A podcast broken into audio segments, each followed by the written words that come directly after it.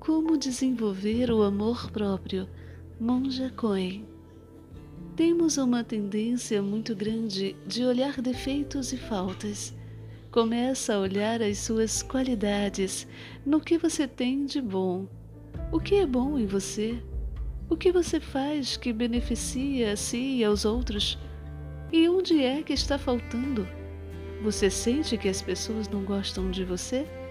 Você sente que você é menos do que alguém? É porque você ainda está comparando. Então é você deixar de lado as comparações. Você é quem você é, resultado de todas essas experiências, inclusive da ancestralidade que faz com que você seja quem você é neste momento e perceba que é perfeito ou perfeita como é, que ao mesmo tempo está em transformação e que pode ser cada vez melhor. É só isto, não é mais do que isto. Eu tenho jeito porque eu sou ser humano e o ser humano tem infinitas possibilidades.